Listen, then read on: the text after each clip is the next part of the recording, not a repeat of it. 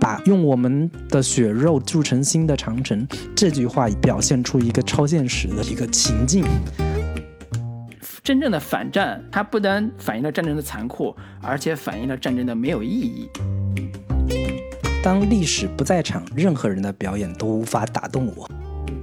Hello，大家好，Hello，大家好，这里是准风乐乐坛，，我是老卢，我是老林。继续跟大家聊最新的影视作品。好像也是隔了一段时间没给大家呃更新节目了啊，但是这一段时间也确实没有什么特别值得聊的片子。那最近也刚刚上了一部呃国产战争大片，应该是热度挺高的这部《金刚川》。你刚才说这个最近没什么大片儿，我就觉得你这个话也说的不对啊。最近就是有大片儿啊，就是《金刚川》啊，这么大的片，你还说不大吗？对对吧对对对对，因为我的意思是说，在国庆档之后，我们聊夺冠呀，像还有像那个姜子牙嗯。之后，也没有什么可以接档的电影。那这一部《金刚川》也算是接档的一部呃国产对大片了。然后这个片子其实上映前，呃，舆论界期待还是蛮高的，就觉得说它可能是接八百、然后可能也成为一个新的票房奇迹吧。目前好像票房票房还不错，是四天四个亿，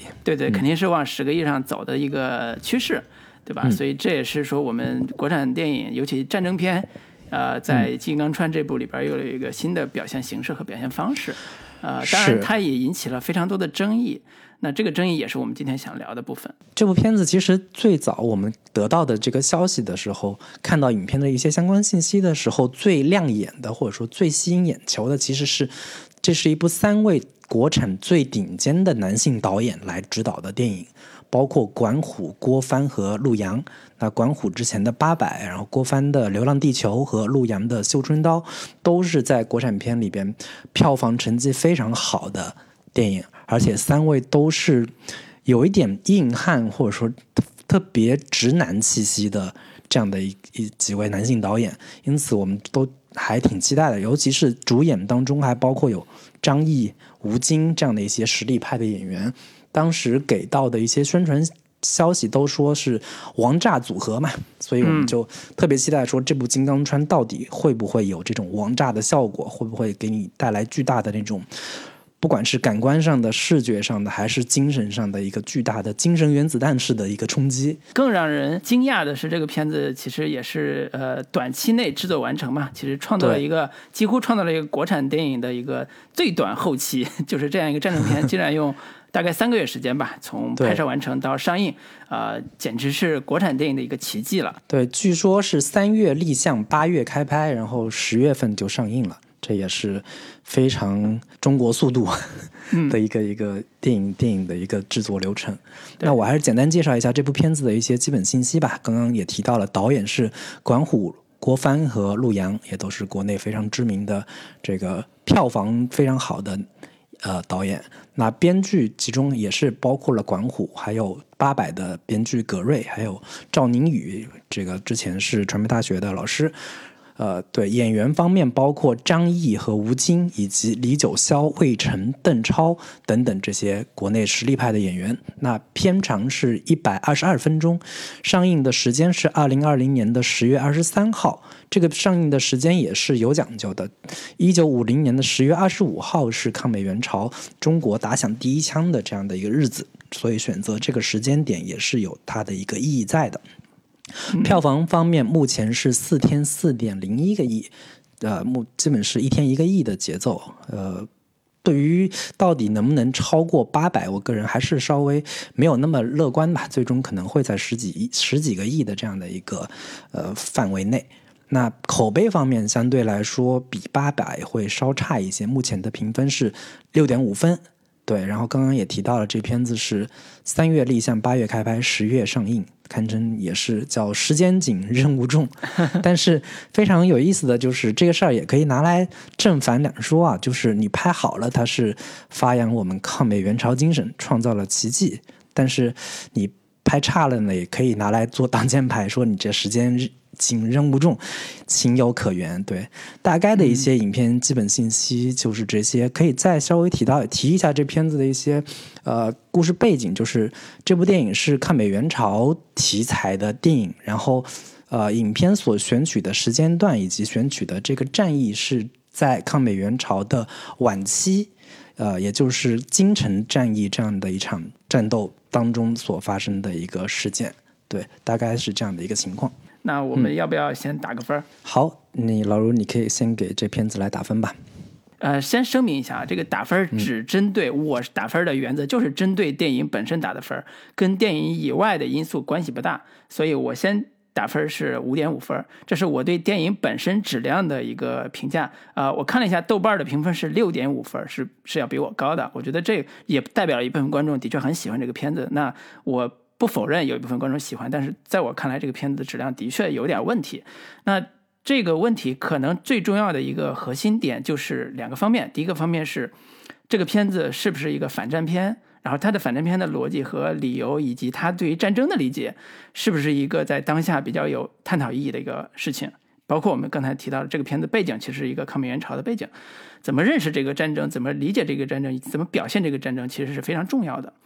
这是第一个，我觉得它的完成度还是有一些问题的。比如说，他把战争抗美援朝战争拍的，我认为他拍的特别的抽象。他把整个的故事的点浓缩在一个必须渡桥的一个任务上，试点虽然聚焦了，但是这个历史感我觉得是被抽空了，呃，没有起到以小见大的作用。所以这是我觉得他对于战争片的这个拍摄上，我觉得有一些问题。第二个是说，在呃反战这个主题上有一些自己的想法了，比如说加了一些美国士兵的一个视角，就是飞行员那个视角，做呃美国牛仔式的那种。呃，英雄气概的东西，呃，其实他想说的就是战争是，呃，对两个两边都是非常重要的，但是两边的战争都是，就是两边的士兵的牺牲都是有意义的，好像这样能起到一些所谓反战的效果，但是我个人觉得这可能是呃看起来有进步，就是在国产战争片里边看起来有进步，但是其实意义不大，但是这个。点可能有很多争议，就是包括我刚才说这个，它是反战，有一定反战元素的，可能很多人也不认，觉得没有反战因素。这个我觉得等会儿我们可以细聊。然后第三个就是说，这个片子在我看来，它有非常多的假的部分，就是我上升到一个高度叫，或者叫上升到一个帽子叫，为什么国产战争片很多地方拍的假？我觉得这也是一个这个片子里边体现出来核心的问题。关于这个问题，我觉得后边我我也会详细的列举一些事例来讲解。所以这是我对它的。比较不满意的部分，呃，集中来来阐明的。所以我觉得这个片子的质量的确是有非常多的问题。然后，然后我稍后会详细的解释这个问题具体的点在哪。所以我给到他五点五分。我推荐的人群当然是有一部分喜欢这个题材的。啊，影迷我是推荐的，因为我相信很多影迷在里边看到战争片，还是会就是战争场面，还是会有一些兴奋感，或者是会有一些觉得国战战争片拍的还不错的感觉。我觉得能满足你一部分这个需求，但是啊，我觉得你不要抱太高的期待，这是我最想说的。好的，那我给这片子打六点零分，比老卢高零点五分，但好歹也是一个及格分啊。但是我跟老卢一样，也先。摆明一个立场，就是我给这部片子打的分数不高，仅仅只是针对这部电影本身拍的不好看。但是对于抗美援朝战争中牺牲的这个志愿军战士，我们也还都是充满了崇敬之情的。但是这部这期节目，我们仅仅也只针对这部影片本身的优劣来探讨。那说一千道一万，刚刚老吴提到说，像这片子到底是不是反战电影啊？或者说它到底哪假不假呀？其实我不是特别关注，但是说一千道一万，这个片子最大的问题就是它不好看。这个不好看，从影片的选择的故事结构到它的人物塑造，都让我觉得特别的生硬。我特别渴望能在这部电影当中看到特别真实的去展现，嗯。志愿军战士们，他们如何是靠着信仰的力量，或者说在党的指挥之下，在人民的这个呃鼓励之下，如何能去打赢这场战争？我特别期待能从这部电影当中看到这样的一个我们我们会胜利的原因到底是什么。但我看到的仅仅只是一些特别抽象的，或者说特别干拔出来的那种牺牲精神，特别直白的用那种我用我们的血肉来筑起新的长城这样的一个口号式的一个宣传，就是会让我觉得有一点不满意。对于影片本身，我不太懂得这故事的紧张点或者说它的悬念点到底在哪里？这座桥到底有多大的重要性？它需要在多长时间内去修补完成？如果完不成会怎么样？突就是它这个故事的紧迫性，我是感受不到的。而美方只是派出来几架飞机在那儿不停的轰炸一下，我也不太清楚对方的战略到底是什么。所以这整部电影它选取的这样的故事结构，会让我觉得它是一部。原地踏步的电影，我重复了看了三遍，几乎没有什么太多信息量变化的电影，会让我觉得特别的不耐烦。这是我对这部电影最不满的一个地方吧。那推荐的人群的话，呃，首先我不推荐小朋友去看，就是这片子还是有特别多血腥暴力的。场景和画面，虽然它是一部爱国主义教育电影，但是小朋友看，我觉得还是不太合适的。对，那推荐人群的话，可能对于呃朝鲜战争、对于抗美援朝历史不太熟悉的呃年轻观众吧，可以通过这部电影对这段历史产生兴趣，然后。借此去找新的，呃，一些材料呀，或者说找新的一些书籍，更全面的去了解这一段历史。我觉得可能这部片子的更大的意义是在这个方面吧。对，大概就是这些。我们两个对这个片子的这个质量还是觉得堪忧的，对吧？呃，这个片子也是集结了三位优秀的导演嘛，管虎、陆阳、呃，郭帆。我真的觉得这三位导演，呃，其实已经成为我们当下国产电影市场的栋梁了。真的就是不先不说他们的票房有多高啊，但是从制作的这个专业度吧，他们三人其实都有在电影工业上有突破性进展的这个这个努力，所以这个我觉得是，呃，刚才你说叫王炸，我觉得一点都不过分。就是作为三位导演的专业实力和他的技术水平来讲，应该是毫无质疑的，甚至呃有好多。影迷或者网友都说，这个《金刚川》可能是国产电影拍战争片拍的最好的。但是这个呃话可能有一些理解上的偏差，就是它可能指的是说战争场面拍的最好的。但是我觉得呢，呃，这个等会儿咱们可以细聊。但是至少说，对于这个片子，我相信很多像我一样的影迷对他的期待应该是非常高的，因为他这个牌是非常好，就这个导演的牌啊，这个我真的觉得是非常好。但是就像你说的，你看到的是三段或者四段故事，让你觉得呃中间可能因为重复太多有点乏味。我看到的是，我明明期待是三个导演给我呈现出来一个风个人风格迥异，然后又有个人导演创作色彩的一个嗯呃作品，但是我发现它并不是，你知道吗？是，所以这个片子你就是不看导演影片信息，不看就是说这个导演这个这个导哪个导演具体导了哪一段，你纯以一个。空白的状态去看的话，你其实是不太能分出来到底哪一段是哪个导演拍的。当然，它有有一些呃这个标志性的元素，比如说管虎的那个大白马出现的时候，观众也还多多少少如果了解管虎的话，应该还是会知道说他的电影总是能出现一些动物的形象，包括八佰里边也有出现一匹大白马。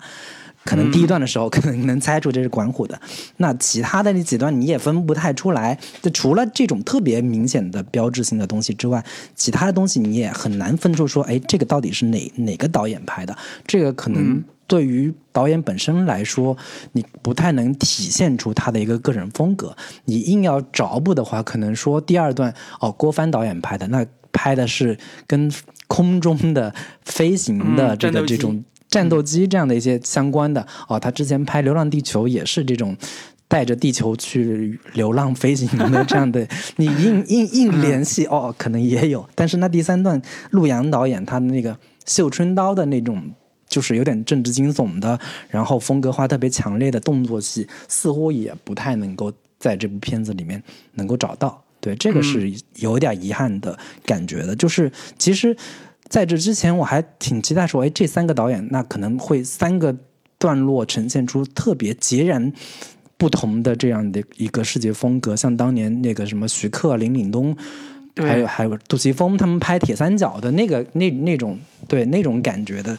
形式的呈现，但是最终似乎并不是那样的。所以这种合作模式颠覆了我对导演集体创作的。这个印象，因为我看到的很多之前的，像你说的香港那几批导演，有时候也会合拍几三个人或者四个人合拍一部嘛，就是他们还是会很追求个人风格的，呃，这也是我觉得导演的意义所在嘛。但是这部我就觉得让我意外的就是他也不追求风格差异，他就是为了完成一部看起来像好莱坞作品的这样一个东西。所以我我插句题外话，就是这让我对啊今年刚刚又开始重新就是复复拍的那个长津湖。也是三个导演合拍嘛，就是对他也反而有点担心，就是可能，呃，这个长津湖这个导演合作团体，陈凯歌、徐克、林超贤这三个人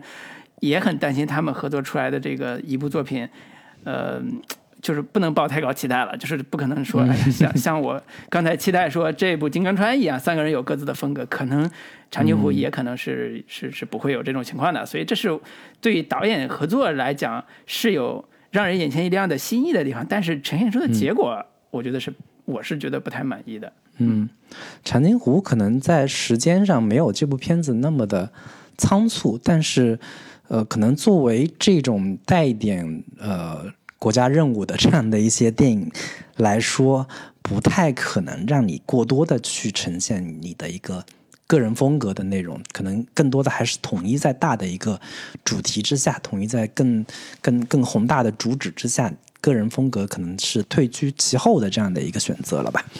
对。那我们接下来谈的这部片子，我觉得可能呃不太方便从一个特别明确的这种优缺点的角度来说吧。我们可能选取几个角度来聊一聊。首先，其实我想聊一下，就是它的这样的一个四段式的影片的结构的选择，它到底是呃优劣在哪儿吧？对，它到底是是不是一个成功的这样的一个新颖的形式形式感的一个选择，还是一个比较失败的一个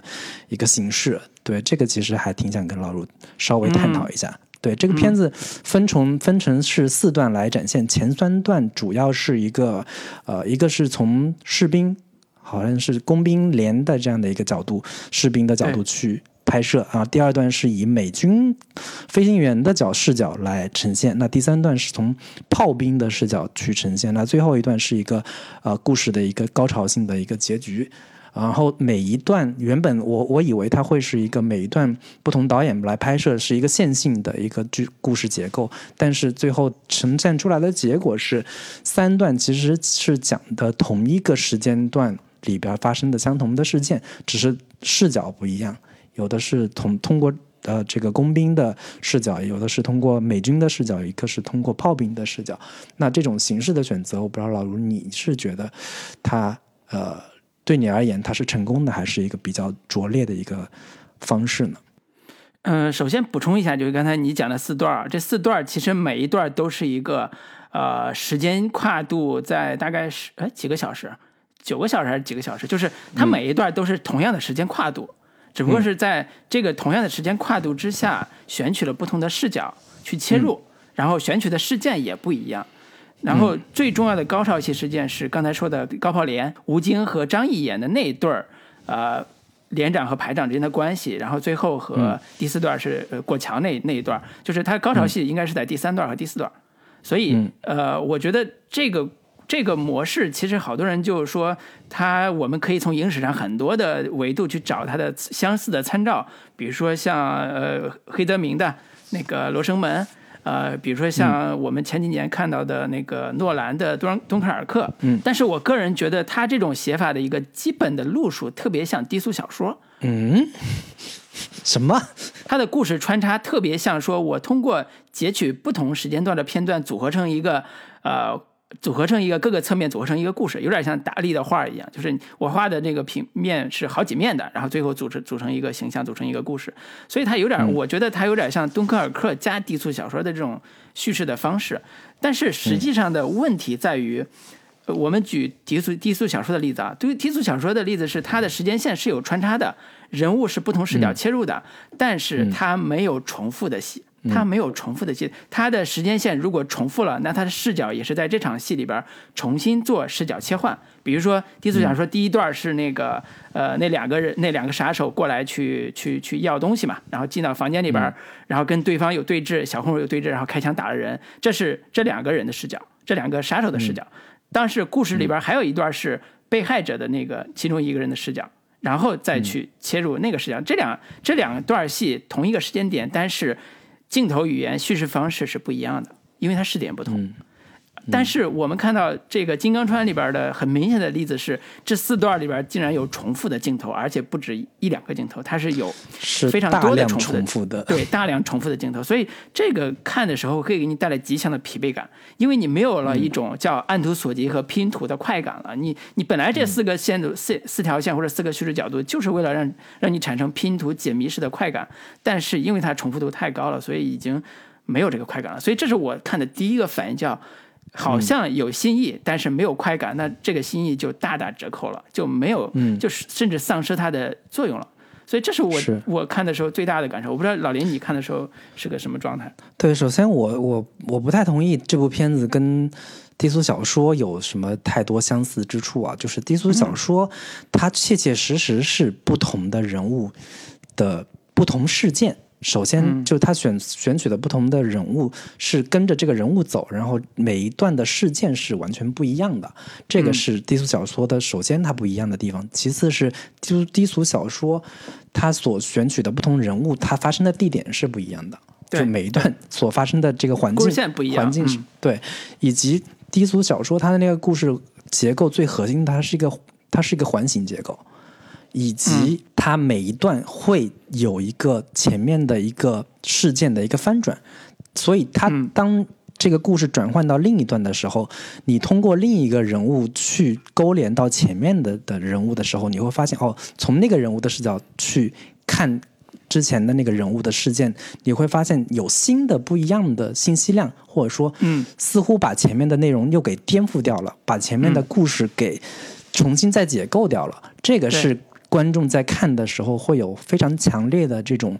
呃观赏的愉悦感，或者说观观赏的快感。但是在金刚川里边是没有这样的一个观赏快感的，所以我会觉得说这个片子会让我觉得是在原地打转。除了它一方面是大量的重复之前的这个内容，让你看的不断的在重复之前的这些信息，同时它每一段之间是没有说有一个更深入的把前面的故事往前再进一步，或者说你看完下一段时候，重新再去理解前面一段，会有新的信息量，会有新的信息点出现，没有一个去这样探索或者说呃翻翻出新的花样来的这样的一个观赏观赏上的一个愉悦感。那我就不太知道说他选择这样的一个形式，它的意义到底在哪里？所以很多人调侃说，这片子其实就是在说是重要的事情说三遍，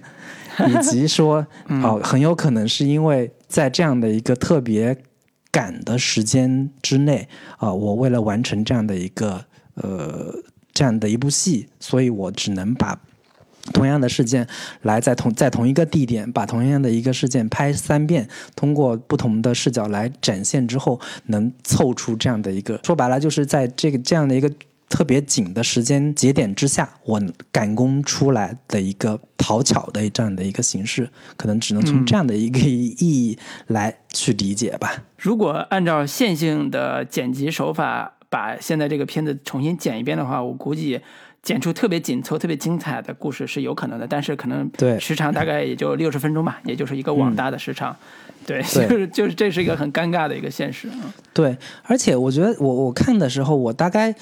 知道说它的时间点到底是通过什么样哪哪些东西来标志的。其实最核心的观众在看的时候，通过那几种不同的炸弹的一个落。就是落下来的时间是可以拼凑出它的故事的一个、呃前后的逻辑线索的啊，就是什么 B 二十六什么燃烧弹呀，然后岩石炸弹爆炸的时候，最后啊、呃卡秋莎这个作为一个完结，就是你观众记住这些炸弹的落落落下来的时间点，其实你看一遍就基本上能知道这个故事前前后后的时间顺序顺序到底是怎么样的。所以你不断的翻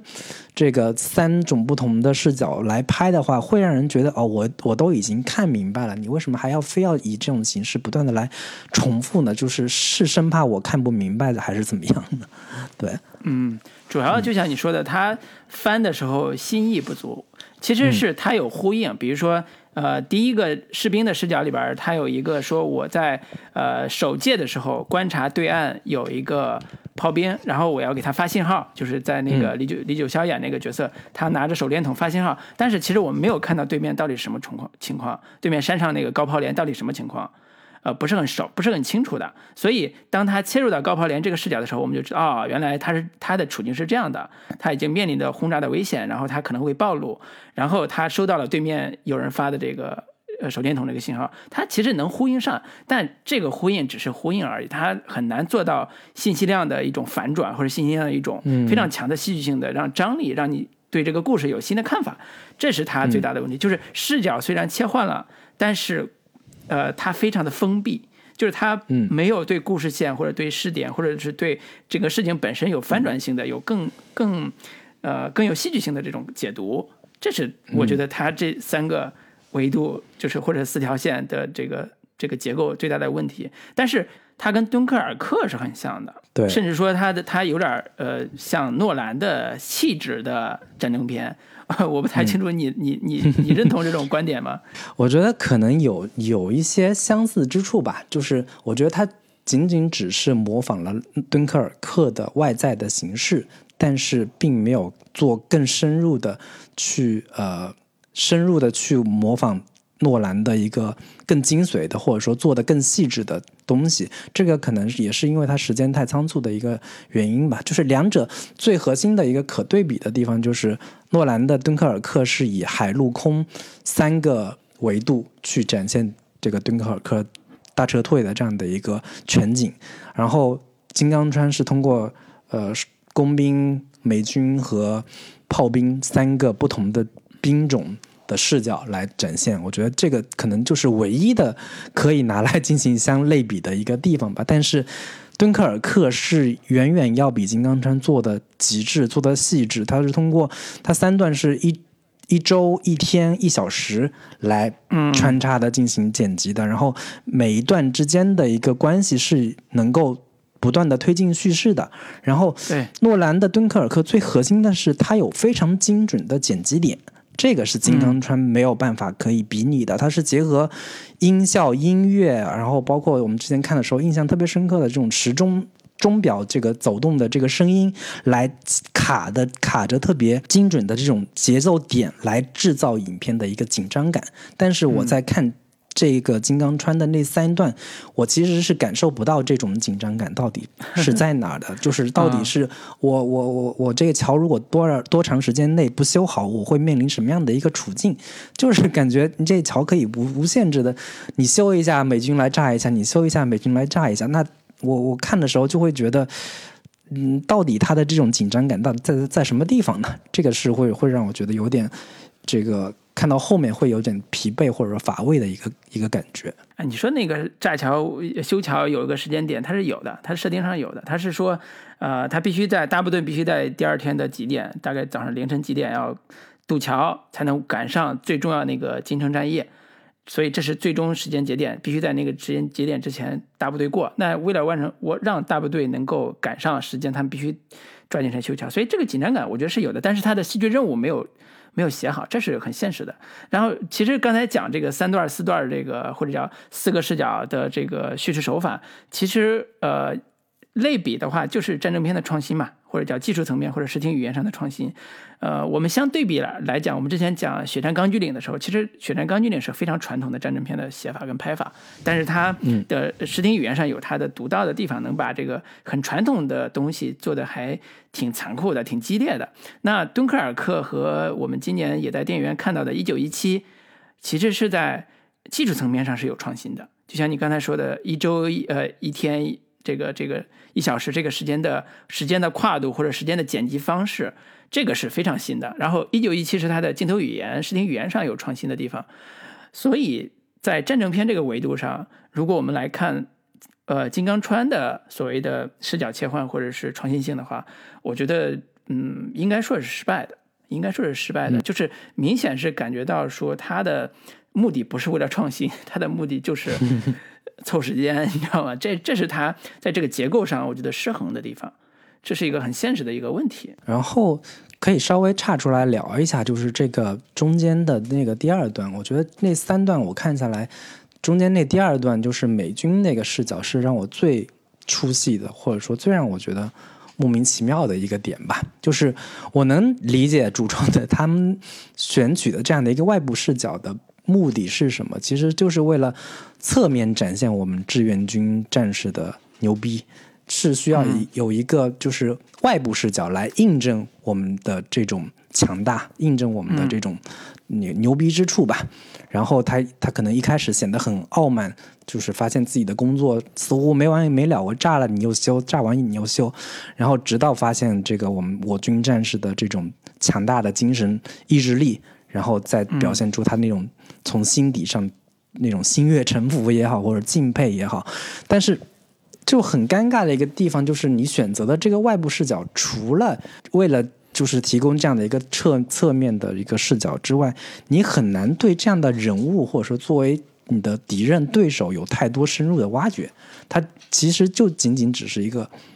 呃很表面的一个外部视角的一个介入。你不能把它写的太过于牛逼，又不能把它写的太过于这个没有人性。就是这个如何去去。恰如其分的展现我展现敌人展现美军的这样的一个呃他们的一个实力也好，展现他们的一个精神力也好，这个部分其实是一个在我看来是个挺鸡肋、挺没有必要去展现的一个部分。我不知道老卢你是有什么样的观感呢？这个部分我看的时候，我是觉得特别的别扭。我看的时候没想通，我为什么觉得别扭？看完之后，我仔细想了想，我找到了我别扭的原因。第一个原因啊，我先说。就是他太技巧了，就是这故事的这个反派的设计太编造痕迹太重了。比如说这故事后来被网友调侃叫“三英战吕布”嘛，就刘刘关张三英战吕布，就是美国鬼子就是那个吕布，然后刘关张就是故事里边那三个人，一个姓刘，一个姓张，一个姓关，正好是刘关张三人。而且那个张译演那个张飞那个角色，还是调侃了张飞张翼德那个戏剧形象，他有很明确的。呃，刘关张三英战吕布的概念，也就是说，在反派设计上，其实是为了塑造主人公服务的，就是塑造我志愿军战士服务的，就是反派他的残暴性或者是他的残酷性，衬托了志志愿军战士的这个英勇，这是第一个层面的东西。那这个层面，我说实话，他的呃编造痕迹其实很重了，这个这个是没办法，就是呃非常出戏的地方。但是我在想说，他为什么这么出戏？这就涉及到我想说第二个点，就是。这个片子的核心有一个问题是，刚才咱俩都提到，就是把战争片拍得太抽象了。就是说，现在他用到这个美国鬼子这个形象，就是特别像牛仔的这个形象，它也是非常抽象的一个形象，它并不是一个非常写实的形象在塑造这个这个美国的士兵。这个就是一个问题，就是当这个创作者把这个《金刚川》这个电影的故事背景，也就是抗美援朝这个故事背景。都抽象在这个桥上，护桥、渡桥的这个桥上的事儿的时候，他其实把整个抗美援朝的大背景给，我觉得给压掉了。就是我我们看看不几乎看不到这个抗美援朝的大背景，只是知道说他们要必须要渡这个桥，必须要在赶在那个时间点上去参加一个非常重要的战役。但是我们除此之外，我们不知道任何关于抗美援朝的信息了。这个是我觉得是非常奇怪的一个，在这个电影我看的时候这一个事情。所以我觉得这是他的抽象。相应的，他的对手就是志愿军战士的对手，也就是那个美国士兵，把他写成那种非常呃热血的牛仔这个形象，也是一个非常抽象的塑造。我觉得他也是把对手也抽象化，把我方也抽象化的一个嗯一个一个结果，然后造成的一个结果就是现在我们看到整个故事的架空性非常强，是这也是很多网友诟病他的原因，就是我们想看的是。我方志愿军战士在抗美援朝战争中付出的极大的牺牲和极大的努力，才呃才那个成功的呃完成了一个历史使命。但是在这个电影里边被抽象掉了。呃然后网友说：“你那么多志愿军的英勇的故事你不写，非得写这种假模假式的故事，到底图什么？”对，这也是他的他的一个质疑的原因。这就是抽象带来的一个后果，就是。对看起来美国美国士兵好像很厉害，很很很很很勇猛，但是他还是假的，这个太假了，这个这这个士兵。然后这个问题就涉及到第三个，就是刚才我也想提到的，就是反战这个主题。我其实后来想明白了，导演为什么要写美国士兵的原因，就是其实美国士兵身上有一个重要的反战主题。呃，美国士兵的一个轰炸机的驾驶员。他身边还有一个同伴。故事那段故事，第二段故事是以他的同伴的话音的方式去讲的，就是说我在战场上和我的那个伙伴一起去执行任务，然后执行任务的过程中发现我们扔下炸弹，那个山川都是一片像地狱的景象，这个地狱景象实在太残忍了，好像看起来说哦，这个电影在这一段好像还挺反战的呢。就是有点那种，说对于这个战争有一点批判意义，就是连美国士兵扔下炸弹之后都觉得他们做了一件错事，就是制造了人间地狱这种感觉。但是实际上，我觉得这个意义，嗯，不是特别大。可能导演或者是主创会觉得这样让战争就有了有了正义性。所谓正义性，就是我方志愿军战士的正义性，不必说了，抗美援朝、保家卫国，对吧？这大家都熟的这套嗑。然后在战场上英勇杀敌，这个是正义性。然后美国士兵在这一段也是有正义性的。你看他对美国牛仔的塑造是，呃，不服输、血战到底、英勇牺牲。我觉得他一点都几乎没有特别的丑化这个，呃，美国士兵的形象。这个是，呃，让我觉得还稍微有点意外的，因为我们大部分国产片对于对方啊，就是极尽丑化之能事。这个片子，呃，我觉得某种方式。嗯，没有说多丑化，但是至少是相对还给了对方一个英勇的一个形象，就是这个美国士兵还真的挺英勇的，挺那个热血的，还真的想跟我们来一架，对吧？就有点那个意思。呃，所以这个就是说，好像导演为了让两边的让这个战争有正义性，让两边的士兵的牺牲都有意义，做的一个设计，这是我理解的美国士兵这一段的概念啊。但是我觉得效果也非常不好。对，所以这是我说的三点。对于美国士兵这个，看起来好像你像你觉得没什么用，但是我觉得他他，我觉得导演可能创作者觉得有用，他也是这么用的，但是效果可能不好。对对，我觉得可能，呃，刚刚老师提到这这部电影到底是不是一部反战电影？然后以从我的视角，从我的呃观点来看，可能他反战的一个意图并没有那么的强烈。就是我们往之前看那种反战电影的话，它一个形式是说要把战争的场面描述的特别的残酷，特别的，就是令人心惊肉跳，或者令人反产生特别强烈的生理厌恶感。其实这片子是有有试图在做这方面的一个尝试的，或者说做这方面的一个呃渲染的，就是不管是吴京还是张译。你看到他被美军的那个飞机所那个子弹打到的时候，是整个爆开的，对，是没有说有一个说，哎呀，仅仅只是什么打到腿啊，他就是那个奄奄一息的那个状态，就是整个已经是呈现一片血雾，那种血肉模糊的这样的一个状态。从这个意义上来说，我们可能在看到的时候，观众看的时候啊，战争真的是。很残酷，真的是非常的这个令人这个胆战心惊的这样的一个一个一个状态吧。但是更多的意义上来说，他从开始的时候他就已经渲染了，是说里边有一句台词啊，就是说，呃，我们都是一群十六七岁的小孩儿，还是怎么样？然后，但是我们都不怕死。对，其实他是从这个意义上来说。确实，切切实实的是在展现说，我志愿军战士其实是特别英勇无畏的，不怕牺牲、不怕困难的这样的一个状态的。但从这个意义上来说，我觉得可能从反战的意义上来说，这个这样的一个主题，它肯应该并不是一个特别能展现反战主题的这样的一个一个内容的，以及在。到后边的时候，我们能看到的就是像张译这样的一个角色，他跟之前的我们看到的八百其实状态不太一样。就八百里边，他是一个从头到尾，我都是一个我不想我不想参与战争，我就想这个离开，我就想从这个人间地狱的这样的一个地方离开。最后也确确实实的从他们的这个四行仓库逃到了对面的租界里边，然后。最终他会有一个人性的这样的一个觉醒，我觉得这样的一个人物，他的反战意义其实是有一有比较强烈的。但是这个片子里边，他从原先的相对比较小心谨慎，比较的那种嗯特别的，就是在计算说我们不能特别冒进，然后要要要稳扎稳打的一个状态，到最后他通过这样的一个这个唱词里边说，我就是莽撞人还是怎么样，就是我的血性被激发出来，我要跟你们干到底，我我不怕死，不怕牺牲。呃，尽管我们从展现我们志愿军战士英勇无畏这个角度来说，这个确确实实是特别有感染力的，但是从反战的这个意义上来说，我觉得这个片子可能并不是一个特别引。用力的去呈现它的这个反战主题的，这个是我的一个基本的观感。对你说的这个是很明确的，就是电影里边好像并并没有明确的反战的标志吧，就是人物也好，或者是情节也好，没有明显的标志。所以在这个问题上，我就其实也是为了打倒我的记忆了，就是我前两天就专门把呃《山甘岭》和《英雄儿女》又看了一遍，因为这两个电影，说实话我看的太早了，就是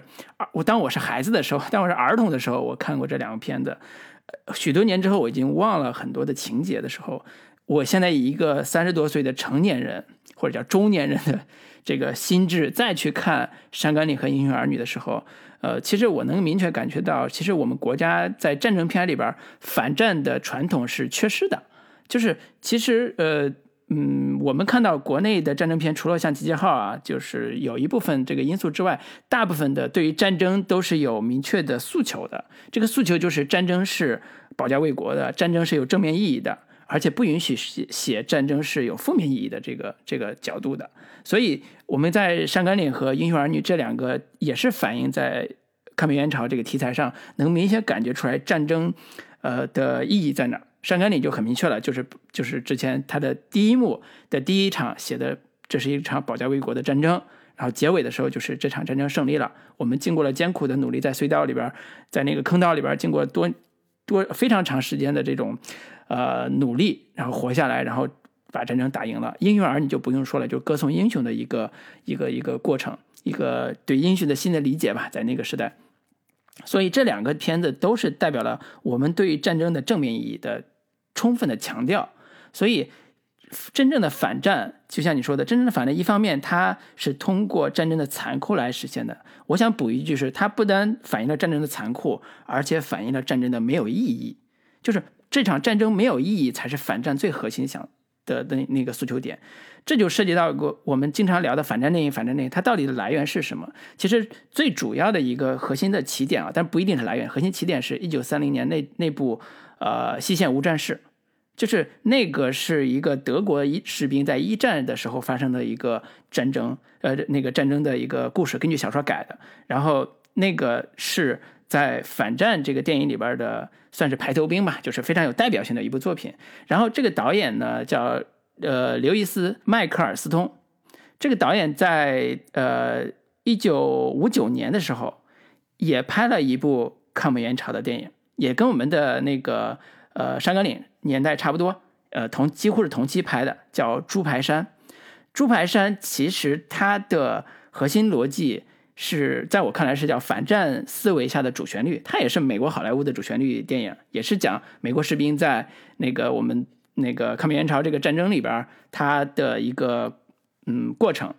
但是它的反战性体现在哪儿？就是这几个美国士兵或者是军官带着士兵去打仗的时候，他们要争夺一个无名高地，这但是这个高地是没有意义的。这个军官也知道没有意义，士兵也觉得没有意义，但是他们必须要完成这场战斗。所以这就是他的一个起点，是这是一场没有意义的战争，争这个根本就没有意义，争这个高地根本就没有意义。但是为什么说它是主旋律呢？其实到最后还是说士兵的牺牲是有意义的。就战争非常惨烈，但是这个士兵的牺牲是有意义的，而且美军的这个士官的光辉形象还是有的。就是他还是塑造他英勇的爱国的这个情节是有的，所以这是他在那个年代下做做的一个反战思维下的一个主旋律，所以这是在反战电影从这个起点开始，到刚才说《猪排山》，再到后来一大批的美国的到了越战时期，那就更明显了。我们看到非常多的越战的反战反战电影，奠定了反战概念在战争片里边的一个一个流程吧。包括我前两前两天又重新看了一遍那个《猎鹿人》。我这次重看之后，我非常非常喜欢了，就比之前要喜欢很非常多倍的一个反映那个越战的一个一个一个反战电影，我就觉得拍的非常好。那这种体系，其实再回过头来，在我们在这几年的韩国电影里边，从《太极旗飘扬》到《高地战》，也是反映韩国的韩国人自己拍的关于抗美援朝的，所以我们叫抗美援朝，人家不叫不叫这个，人家朝鲜战争的。这样一个题材的故事，这两部片子也是非常明确的反战电影。呃，高地战也是我最近重新又看了，也是拍的非常非常好的一个反战电影。所以，对于反战的定义是有公认的一个逻辑的，就是战争本身是无意义的，这是一个起点，这个前提。然后在这个起点上，士兵的牺牲有没有意义，或者是他的牺牲的这个目目的或者过程到底是怎么展现的？那这是这个电影里边怎么呈现呈现的过程。然后他怎么打动你？他是怎么通过战争的方式去显示一个人的价值？这是他的方式。对，所以这是关于反战的时候我们想要考虑的这个维度的事情。我稍微这个把这个老卢说的这个东西往回拉一拉，就是战争这个这个主题本身，我我并不觉得说以所有的战争电影必须都以反战作为最高的一个宗旨啊。就是刚刚老卢提到战争是无意义的这个事情，可能从不同的人、不同的立场、不同的角度来说，其实是的可商榷的，就是。刚刚你提到一战呀，或者说越战啊，不是越战这等等的，对于美国人来说，确实是一个呃呃相对比较没有说正义非正义的这样的一个一个一个立场吧。但是对于像二战这样的一个一个题材也好，或者说这场历这段历史来说，相对来说，它还是一场正义跟非正义之间的一个战争嘛。这个我觉得可能是是有公论的，就是比如说。拍拍拍二战题材的电影的话，尽管反战确实是反战，但是，呃，二战对于人类历史来说，确实是一场有意义的战争。它确实是全世界人民，呃，无产阶级或者说这个反法西斯国家形成一个联盟去对抗一个邪恶势力，这个确确实实是有它的意义跟价值的。那反战的这样的一个主题是放在说，呃，在但是。战争本身对于人民也好，对于战士的牺牲也好，确确实实是一个非常残酷的一个事情。战争的士兵们的牺牲，确确实实是会带来和平的，但是也确确实实付出了这样的一个巨大的代价，让大家最以后能够以史为鉴，说不要让战争再次发生。我觉得这个主题或者说意义是这个是是，所以你刚才提到一个观点非常非常重要，就是关于战争的正义性。对吧？就是战争是否是正义的？就是这场战争是否是正义的？其实是能不能拍好一个战争片非常重要的一个起点。就是怎么认识这场战争，怎么去理解这场战争的正义性，是非常重要的。比如说，我们刚才咱们刚才也提到的那几部反战的电影，啊，为什么拍的那么好？就是因为就是在美国主流界来讲，呃，越战是非正义的，就是美国人在越南打这一场战争其实是非正义的。这是在好莱坞的这场体系里边，呃。嗯，其实已经成为一个主流的叙事话语了，那所以才有刚才说的猎鹿人啊这一系列的这种反战电影出来，所以这也是说我们在呃看到呃中韩中国韩国和呃美国在朝鲜战争的这场或者叫我们叫抗美援朝的这个事情上拍出几种不同风格的电影的一个。非常重要的一个逻辑，就是有时候我们看到对方拍出来的同样的一个战争的时候，其实叙事角度和立场是不一样的，这是公认的，因为大家都是战争上的对手嘛。但是能看出来，对于战争的理解和对于战争的意义的理解也是不太一样的。所以这就涉及到一个非常重要的点，就是关于史实部分，就是关于战争的史实部分，大家是不是在一个一个维度上去探讨的？当然，我我是最近因为呃要聊咱们这个《金刚川》这个电影嘛，所以也是对抗日战争、我们的志愿军战士的牺牲，所有这些我都非常感兴趣，所以就收了收集的一些资料来看，我发现其实呃真的是有非常多的可歌可泣的呃士兵的故事、志愿军的战士的故事可以写的，但是这部电影恰恰都不往这儿写，这也是非常多的网友诟病他的原因，就是说我没有那么呃多的英勇的事迹去可以写，你为什么不？按照真实的去写呢？你你按照真实写，那可能拍出来的东西比这个好看一百倍啊！但是为什么不按真实写？这是很多网友提出的问题啊，就是说他就是可能我也要接入到我下一个话题，就是假不假的问题。就是你有那么多真故事可以讲，你为什么要编一个假故事呢？这故事刘关张大战吕吕布是吧？你这太假了吧？你这不是那，但是这个金刚川的这个事件本身就是。志愿军要渡河，要去炸，就是美军要轰炸这个桥。这个事件本身是真的。我稍微给他找补一下的这个点，就在于说，这个其实并不是一个正面战场，特别特别正面战场的一个呃就是遭遇战或者是一个一个战役，它其实是一个相对来说有一点嗯前线的后方，就是补给团队要去给我们前方的战士呃输送这个物资的这样的一个一个呃节。就是片段了的一个截取吧，我觉得这个可能也是出于某几个方面的考虑，就是确确实实在这样的一个时间段内要完成这部电影的话，它可能尽量的选取一个切入点相对比较小的一个一个范围，然后空间也尽量局限在一个空间内去完成，能够最大效率的去把这个。把这个任务给完成了，我觉得从这个意义上来说，他要去，他之所以选择这一个时间段，他其实就是要尽量的把切入点、把焦点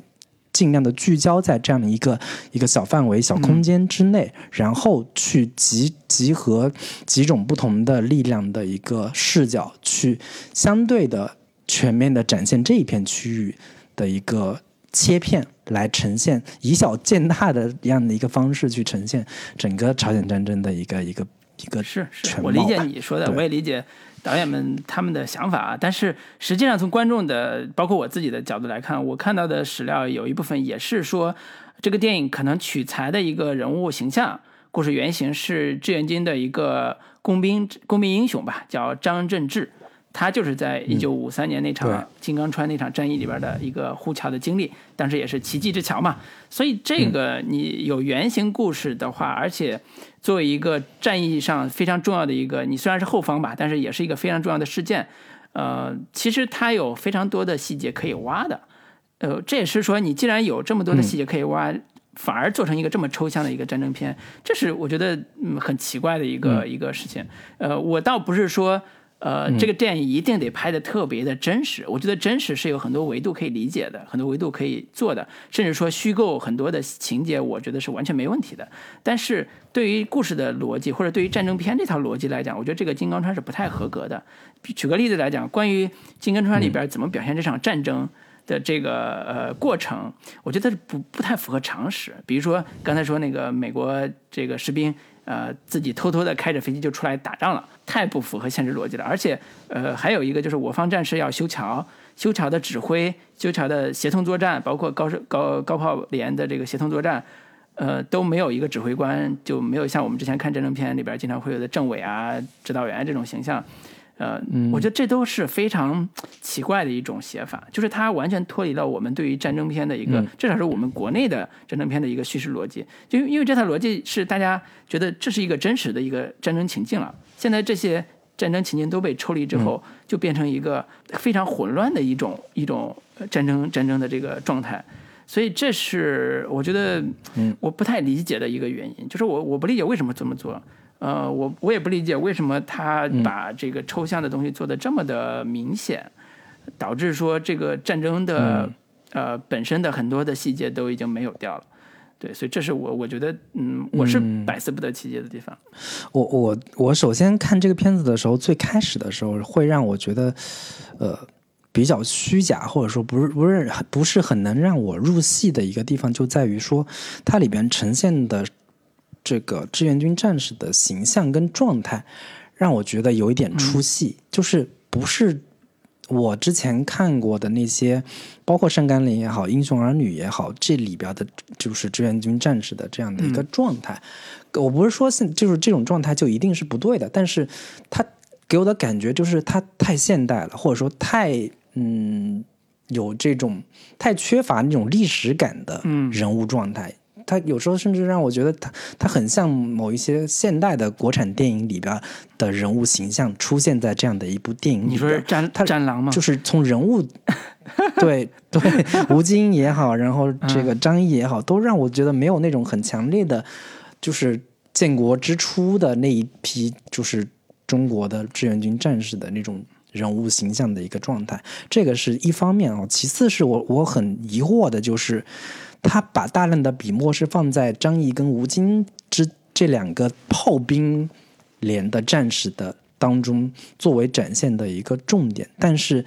恰恰是在工兵连这个部分展现是比较缺失的，这让我会觉得有点奇怪。就是前面你一再提到说美军感觉非常疑惑，为什么我炸一次桥，你们就很快就又开始修好了？我很期待说，我能够通过这部电影里面能够看到更多的说，这些工兵连的战士们是如何一次一次去把这个桥给修修补好的，然后在修桥的过程当中，他们又遭遇到什么样的困难？比如说木材是怎么运送过来的，然后他们的这个抢修的这种进度，这个是怎么一步一步完成的？这样的一些。内容我其实还挺期待能够真正的看到的。然后我后来去找一些相关的资料的时候，也确实看到说，你刚才提到张正志他如何去修补这个桥的时候，他们所采取的策略是什么样子的？其实是有点就是明修栈道，暗度陈仓的那个意思的。就是我这边先修着，但是我在河的下游其实偷偷的又修了新另的另外的桥，然后让一批人。先过去等等，这样的一些形式其实是很好的，可以去通过这部电影来展现的。但是很遗憾的，并没有在这部电影里面能够有更多的去呈现这一部分的内容。我觉得这个其实是特别大的硬伤啊，就是让这个故事悬浮的一个硬伤。就是修桥，按理说是一个非常重要的事件，护桥当然也很重要的，但是修桥也非常重要。就包括是他们的木材从哪儿来，他们怎么去运木材，他们怎么去搭这个桥，我觉得都是非常重要的。但是这个因为嗯时长原因吧，就是拍摄时间实在太紧，这种种种原因吧，可能是啊，就是故事线就把那些情节都略掉了，因为的确很难拍，说实话。呃，这个就我觉得这个就就就就嗯没办法，就是成型的东西已经是这样了，我们就就事论事，就就聊就电影聊电影吧。然后。这个这个问题也让我想起来，我前两天在看呃《山甘岭》的时候那种感受，就是我这次重看《山甘岭》和《英雄儿女》的时候，我发现我特别喜欢《山甘岭》这个气质，就是它很纯净，就是在一九五六年那个时间点上拍出来的关于志愿军战士的那种牺牲、那种爱国、那种精神气质。非常的纯净，百炮齐鸣，然后战场上各种遍地开花这种的，就是拍法很很古典，很古早，就是拍的也很很简陋，在这方面就是远远不如现在金刚川这种血肉横飞的这种气质，看起来很刺激。但是它里边对于志愿军战士的这个作战状态、人物关系都处理的非常的好。呃，我我在看的时候，我就在想说，那山甘岭这个片子，它是真的，就是它假吗？它假吗？我觉得它有地方，我这次看的时候觉得很假的地方，比如说它里边那个美军战士啊，都是带着大鼻子那个假塑料的东西，你一看就是中国人扮的，就是那个妆啊画的很粗糙，就是特别假，而且他们打的时候也是跟国民党一样，被打的时候屁滚尿流这种状态，就是很假，因为其实有点丑化这个美军侵略者。然后我在看的时候，我发现即便是有这样一个让我觉得稍微有点假的塑造方式，但是大量的细节都非常真实。就是坑道的生活，志愿军战士的这个生活，呃，就是怎么在这个缺水少粮的情况下坚持的这个生活都非常真实，以至于我在看资料的时候发现了一个情况，就是即便是这样，我觉得真实的地方，那个导演在上映上映的时候还是受到了一些呃人的责难，就是有一个是他们在山岗岭战斗的战士来当这个电影的军事顾问嘛，然后说他们当时在坚守这个坑道十四个昼夜。然后击退了敌人几十次进攻的一个一个战士叫毛呃赵毛臣，他就是说电影上映之后，那个人就问他说，那个坑道怎么是这样呢？根本就你根本就没有把真真实的情况拍出来，实际的坑道的情况可能比电影《战岗岭》里边更加残酷、更加狭窄、更加的那个那个就是生活更加困苦吧。然后呃，比如说电影里边还有一些。呃，缺水少粮的战士在坑道里边打牌下棋，还有跟小松鼠嬉戏的这种这种事情，几乎其实这是根本不可能有的。但是导演就把这种坑道的生活做了一些新的处理，就是说把原来可能坑道里边就是没有水喝，甚至要喝自己的尿这种的非常残酷的这种现实，给处理的更轻松，更加有趣味。然后加了小松鼠这种嬉笑嬉笑嬉戏的场面，然后导演就说，其实对于战争来说。战争离我们的就是现实生活其实是有一定距离的，就是我们大部分生活其实有一定距离的。他回避的真实的坑道和近战肉搏的情节，其实说，呃，导演就说我为了我就是要表现和平，我不能给观众更加刺激的镜头，要给他最美好的镜头，这样观众才能记住这部电影，记住这些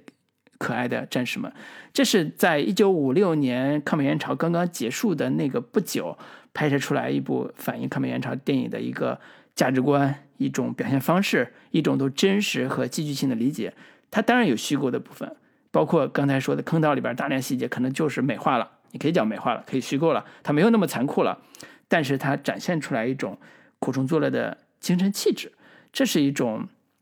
在战争片里边非常重要的一种精神气质。那这也是一种你处理现实的一种，呃，我叫艺术技巧吧，或者艺术手段。反观，其实我们看到这个金刚川，他把战争场面是拍得很残酷，拍得很血腥，但是大家诟病的还是说这帮战士的精神气质好像不是那么的真实。就像你刚才说那个张译啊，包括吴京啊，其实有一他俩的戏算是这里边最好看的了。就是我觉我觉得，如果我们刚才说了这么多他的问题的话，他俩的戏算是这里边我觉得是最好看的戏了。即便如此，还是有非常多的关于他俩人设和。戏剧上的一些觉得假的部分吧，这个是跟电影本身的整个环境，跟它的电影本身的主题都是有关联的，就是让我们觉得假的一个原因都是有关联的。是，呃，就是还有两个两个点吧，我觉得最后可以稍微探讨一下，就是呃，稍会让我相对有一点出戏，就是结尾的部分部分，张译演的这个张飞，最后是单手单脚操纵这个对空的那个炮。然后把敌人给打下来，我忘了是有没有打的是那个飞机。尽管从对打那个飞机嘛，尽管从情感逻辑上，它有极强的这种呃情感上的高潮点，但是从真实性、真实感来说，会。让人有一点难以接受，或者说难难以代入。它毕竟是一部现实现实主义、现实题材的电影。然后前面已经提到了，说它那个对空炮是需要有差不多五六个人来操纵的。那最后。这个旁边的基本上都已经，呃，这个死的差不多了，然后只有张译一个人拿着这个炮把对方的这个飞机给打下来。尽管从情感角度来说，这个是一个非常大的情绪上的一个高潮点，但是从现实逻辑上来说，是让人觉得有那么一点点不是那么能够。呃，完全去接受它这样的一个设定，以及最后那一部分人桥搭起来的这样的一个金刚川上的这这个木桥，视觉观感上是极具震撼力的。但是这依然是一个没有办法深究的一个东西，我只能理解成这是一种艺术升华的一个一艺术升华式的一个表达吧，就是把。用我们的血肉铸成铸成新的长城，这句话以一个视觉化的影像化的形式去表现出一个超现实的一个一个情境，呃，但是从你从真实的戏剧逻辑来说，其实是会觉得并不是那么真实可信的。就是你前面折腾了半天，最后其实是好，原来是以这样的形式是可以完成的。然后关战士们的桥，其实那水也没多深，会嗯，就是最后从现实逻辑去深究这个东西的话，然后美军也最后在他们搭这个人桥之前也没有发现，然后这个大部队也就慢慢也就一点点都通过了。当美军过来的时候，发现哦，原来都已经这个主力部队都已经走，就是都已经过去了。那我们就算了，我也不炸了，我就回就回去了。就是从这个逻辑上来说，会有点让人觉得有点过于超现实的这样的一个感觉吧。尽管我我我我我我们一定要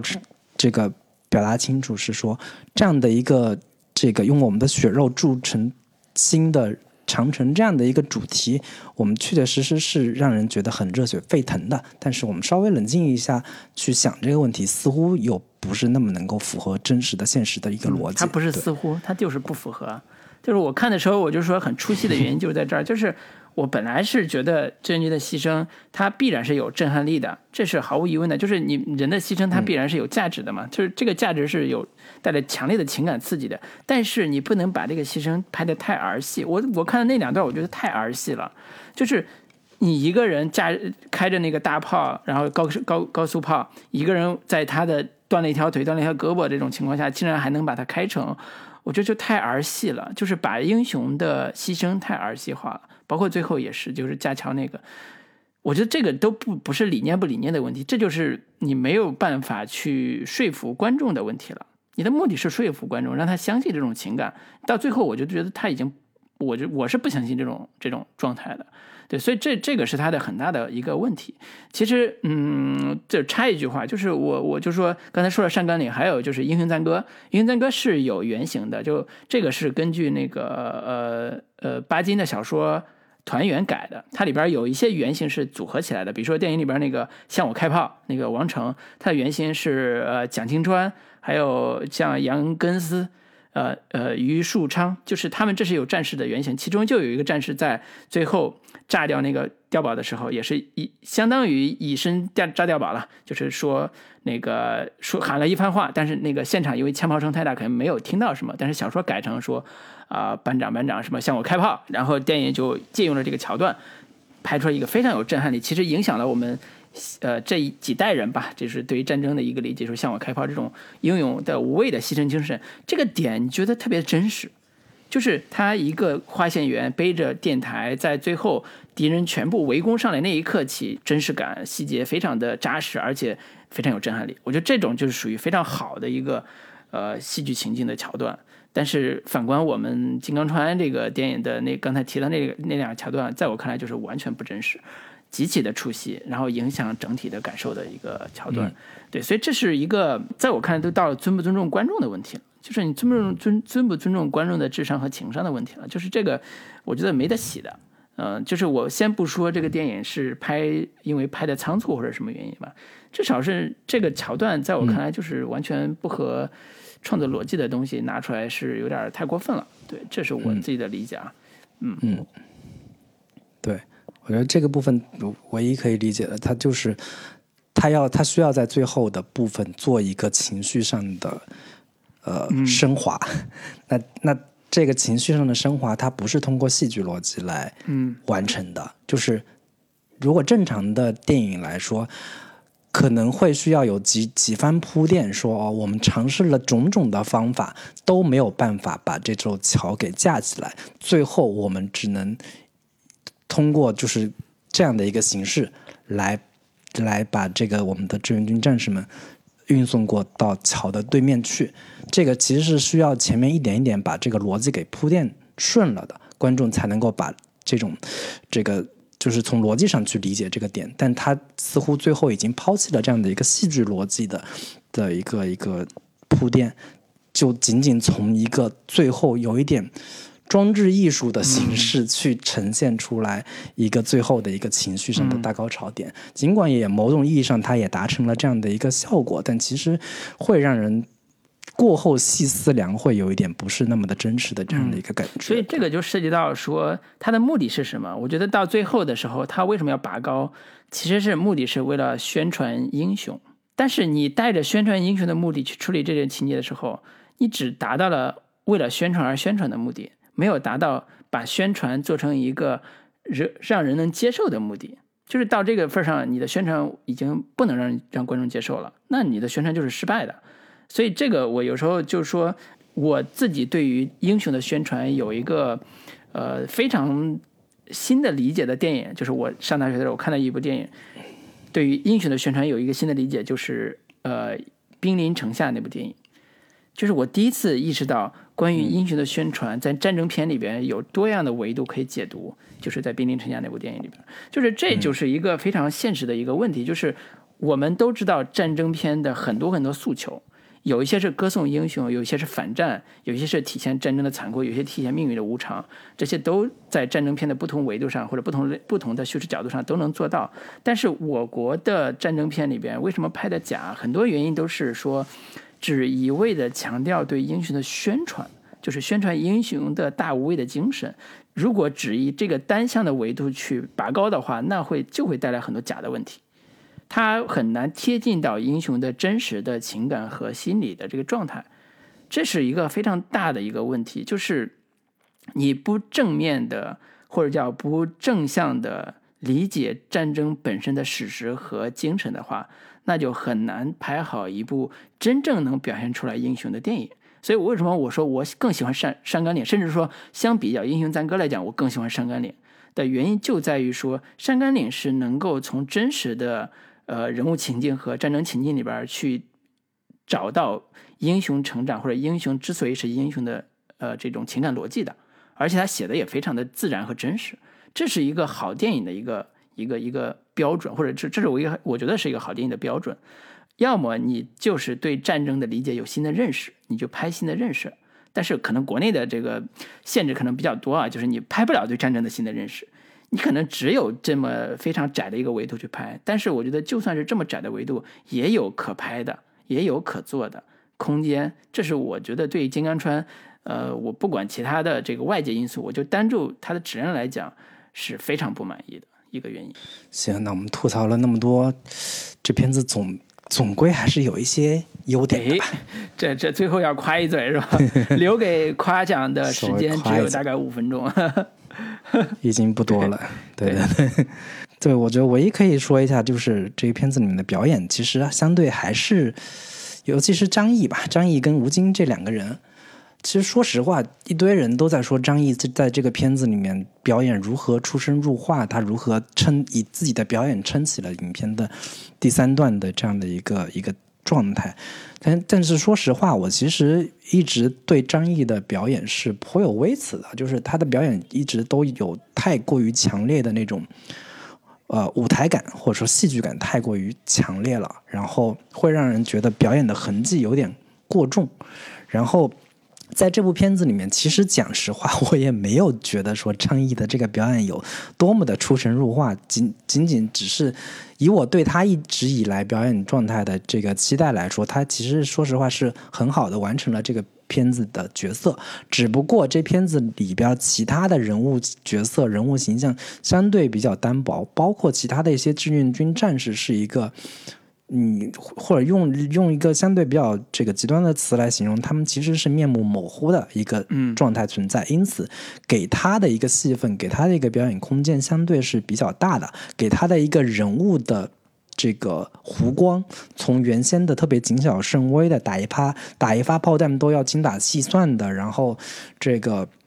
在面对吴京的时候也是有点唯唯诺诺的这样的一个状态，到最后变成了一个。转变成了一个非常这个莽撞人的这种形形象，充满了勇气去面对敌人的这样的一个形象，给他的人物空间、人物弧光都是相对比较大的，因此他的这个角色相对来说是比较立体的。放在一个正常的战争电影来说，他是有一个完整的人物的成长线的，对，因此他会显得更为突出。同时，吴京的这个表演状态，其实在我看来。会比张译更让我呃惊喜一些吧，就因为我们原先看《战狼》里边的那个那个冷锋的那个状态的时候，我会觉得他有点嗯油腻，或者说有点不是那么的讨喜。但是我看这部片子里面吴京的形象，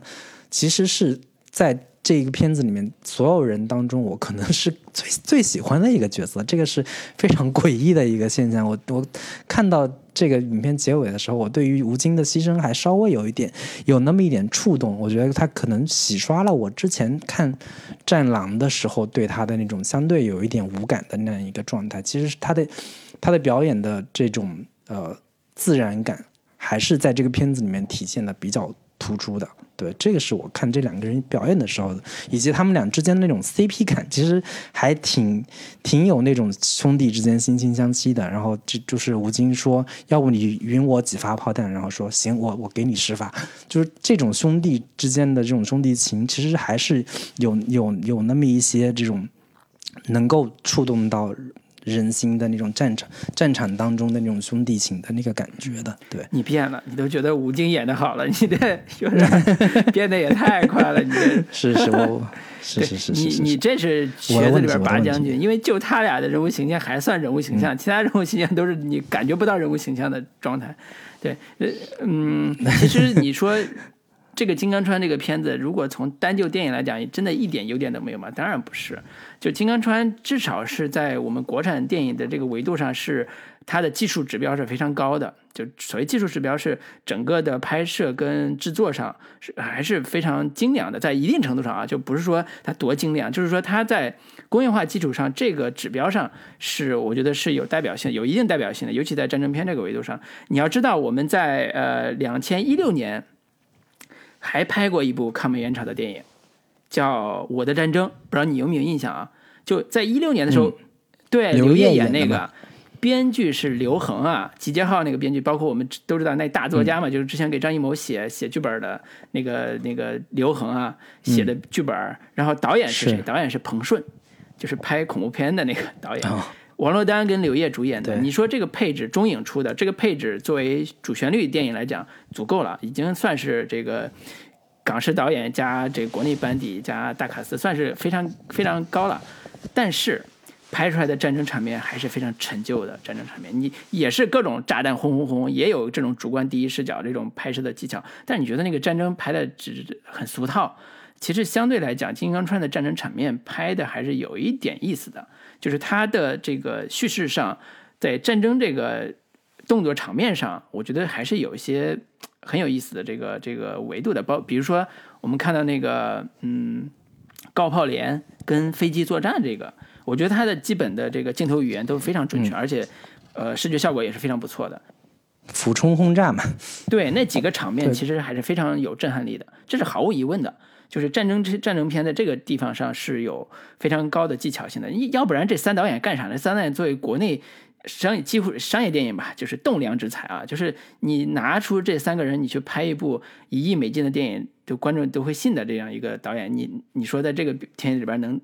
还能拍砸了？我觉得这个其实很难的，就是基本的素养还是够的。嗯。但是这个维度，这个问题就是一样的，就是我觉得我的战争的问题跟这个金刚川的问题是非常像的，就是好像我们的技术指标提升了，但是就像说的，我们的技术指标和技术能力提升之后，反而丧失了一个表达的准确性，表达的方向感，这个是一个很尴尬的一个问题，就是好像有一个人有一身武功，但是只能对着墙乱打，就是你找不到一个标的。我觉得这是一个，嗯，跟技术指标无关的问题。对，这这是一个很尴尬的一个问题。但是这个问题就我就不多聊了，因为这个嗯涉及的问题比较多啊，就是就不多聊了。对，我觉得我之前看了一个戴景华老师的一个访谈哈，他聊谈八百的时候，那篇那个那个访谈的标题是说，当历史不在场，任何人的表演都无法哎打动我。我觉得这个是一针见血的、嗯 点出了这个这些电影的一个核心的症结所在吧。但这个东西也是一个非常嗯。很难聊的一个事对情，就是台面上台面下的东西。所以你刚才说的这个丹尼华老师这个评语啊，就是我觉得他这句话放到八百身上，我是不认的。我觉得他有点看低八百了。但是放在金刚川身上，我觉得我是觉得很恰如其分的。所以我我们这次在聊这节目之前，我还是在咱们群里边经常会问嘛，说关于这个朝鲜战争、这个抗美援朝这个事件，其实我的。知识储备还是不足的，我就想多了解一些史实嘛。后来就发现了一个很喜闻乐见的一个，呃，算是华东师范大学的教授吧，就是沈志华老师，那个做了一系列的这个抗美援朝的这个呃历史研究，他的史料比较全。当年上过《黔江三人行》，从那个苏联花百万人民币去买的资料，什么背都背回来运回来开始研究。其实大家掌握了很多资料嘛，所以在这方面他做了很多的呃研究和输出，有一些视频的资料我也看了，我觉得呃话糙理不糙吧，反正是还挺有意思的，而且对于。呃，我们知道的朝鲜战争也好，抗美援朝也好，都有一些他独到的见解和建议。所以从历史的角度，我觉得我们可能对于朝鲜战争和抗美援朝这个事情了解的还不够多。我说实话，我这次看完这些资料，我都觉得我还需要再看更多的，包括后来关于呃这个战俘的问题，包括后来关于这个谈判的桌上双方较量的一个核心的逻辑的问题。其实这些很多史实，我们如果平常不注意的话，或者不关心的话，很难接触到一手的资料，也很难接触到很公正的、很客观的资料去看到这些事情。所以，嗯，电影之外，如果这个电影有什么意义的话，我觉得对我来讲就是，呃，我对于咱们自己国家的历史啊，值得我们去尊敬的志愿军战士的这个资料的话，那我们就应该好好的去看真正的历史的资料是什么样的，真的去理解这些在几十年前保家卫国也好，或者是抗美援朝也好，或者是在朝鲜战场上发生的那场朝鲜战争也好，那这个历史的史实到底是什么样的？我觉得这也是电影的意义的一个一个一个所在吧。我我相信，呃，这也是我们就之前说八百也是嘛，就是我们对自己的国家历史还是要抱着一种真正的尊重和理解，尊重史实，理解史实，然后尊重当时的人物、当时的真人战士、当时的呃战争的那场现实的情况是什么样的。我觉得这个反而比有一些说我们真正要拍一部宣传英雄的电影，我觉得来的要更准确一些。我觉得宣传英雄为什么要宣传呢？英雄就是英雄啊！你只要把英雄的真实的一面拍好，那就是那就是表达出来对英雄的尊敬啊！你如果就是为了拔高英雄，那你的目的是什么？你那目的是为了？难道是为了让大家激起对那个美国的仇恨吗？我觉得这个逻辑就太粗浅了吧。反正我是这么理解的。我觉得你你你真正的理解不是说要靠一部电影激发起来全民斗志，要要仇视美国。我觉得这个理解这个逻辑就非常奇怪。这是我自己的看法。是，反正我最后稍微再提一下，就是也是我一直以来的一个个人的美学观点吧，就是真善美这个东西，真永远是摆在第一位的。就是当真不存在的话，善是很难成立的。那这个善也可能是一个伪善，可能是一个虚假的善；美也可能是一个特别无力的美。所以不论。就是拍任何片子的话，我觉得，尤其是拍历史题材的电影的话，肯定是要把真摆在第一位的。有了这样的一个真，或者说，就如戴锦华老师所说的，真正的历史要如果不存在的话，那你拍的所有的东西都很难有真正打动人心的力量。对，这个是我最后最想说的一个点吧。对，基本上这个片子，老卢还有其他要补充的点吗？对我补充一点就是，嗯，呃。那个纪录片也不一定真，反正这个这个事情就是多方呃观察、多方渠道、多方理解，呃，这样才能你构建起来一个呃对于真相的寻求吧，或者对于真实事件的理解，呃，甚至包括一些志愿军战士的口述史啊，这些都是我觉得都是非常好的参考资料。所以这些呃，我觉得啊，对于我们成年观众来讲，我们已经不是十岁左右要看小兵张嘎的年纪了，我们是一个成年观众，我们是一个成年人了。成年人的对世界的理解就不要那么的被人随意的影响了。你按照自己的理解去找一些资料，好好研究一下。我觉得这是一个呃非常合理的诉求。行，那今天关于这个金刚川的这部片子，我们就基本上。聊到这里了，那最后还是没加我们听友群的朋友，欢迎加入到我们的听友群来，在微信当中搜索“准风乐坛播客”的拼音首字母 C F Y T B K，然后就可以让小助手把你拉到我们的群聊当中来了。对，欢迎大家的一个加入。嗯，是欢迎大家。那嗯，那今天就跟大家聊到这里了，拜拜，拜拜。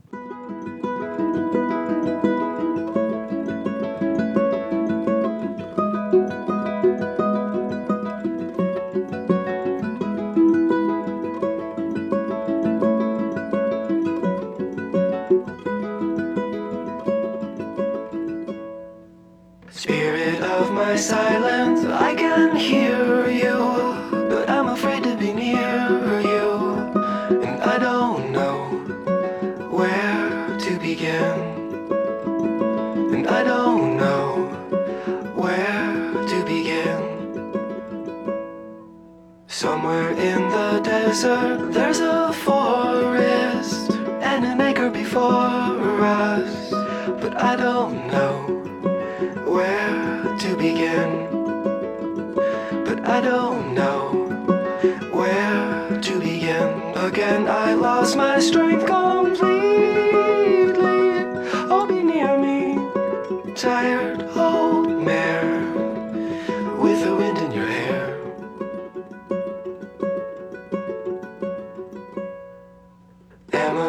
And flowers on the table.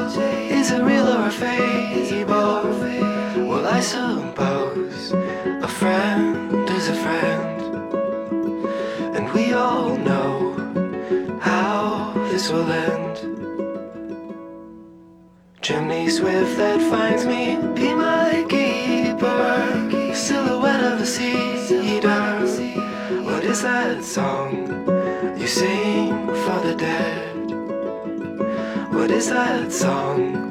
you sing for the dead? I see the signal searchlight strike me in the window and of my room. Well, I got nothing to prove.